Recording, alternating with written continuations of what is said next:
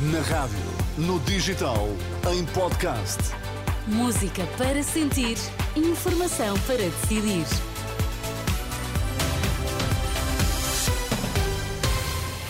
Altura para sabermos quais as notícias que estão a marcar a atualidade. Edição da Uma para ouvir aqui na Renascença. Boa noite. O tema Educação mostra que PS, Bloco e PCP são incapazes até de honrar a esquerda, acusa Luís Montenegro. Apesar das reticências húngaras, os 27 encontram uma forma airosa de aprovar por unanimidade a abertura de negociações.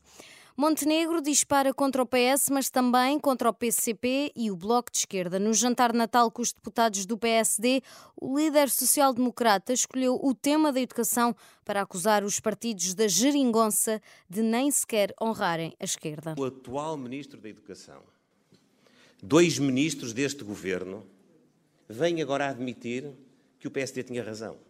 E também aqui, este zigue-zague esta sim impreparação também aqui não induzem confiança nas pessoas. Não induzem confiança naqueles que nós queremos captar.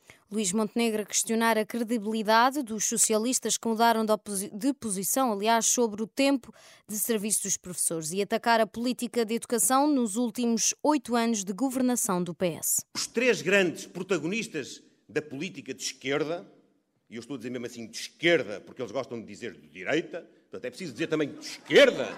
Esta esquerda, com os três grandes pilares, socialista, comunista e bloquista, foi a responsável pela maior adesão que houve na nossa história democrática ao ensino privado, pasme-se, privado em Portugal.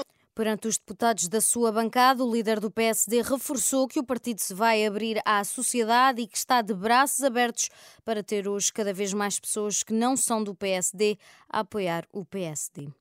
O Conselho Europeu deu luz verde esta quinta-feira à abertura de negociações formais para a adesão da Ucrânia e da Moldávia à União Europeia. O presidente do Conselho Europeu, Charles Michel, disse ser um sinal político muito importante e uma demonstração de que a Europa está ao lado dos ucranianos. A votação foi unânime porque o primeiro-ministro húngaro se retirou no preciso momento em que se ia votar.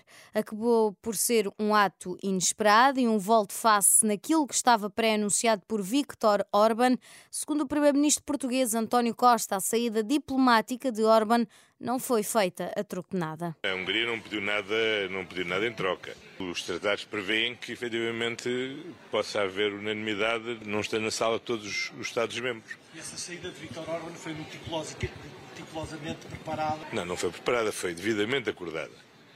Porque a Hungria não queria bloquear a decisão, mas não se queria associar à decisão.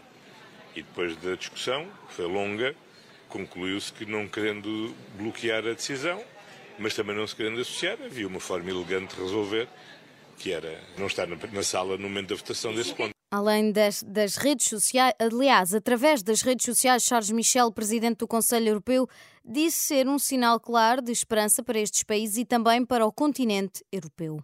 Entre esta sexta-feira e sábado, cerca de 60 mil militantes socialistas escolhem o sucessor de António Costa no cargo de secretário-geral do PS, numas eleições disputadas entre José Luís Carneiro, Pedro Nuno Santos e Daniel Adrião. Além do novo líder do partido, os socialistas vão eleger 1.400 delegados ao Congresso Nacional que se realiza entre 5 e 7 de janeiro na Feira Internacional de Lisboa.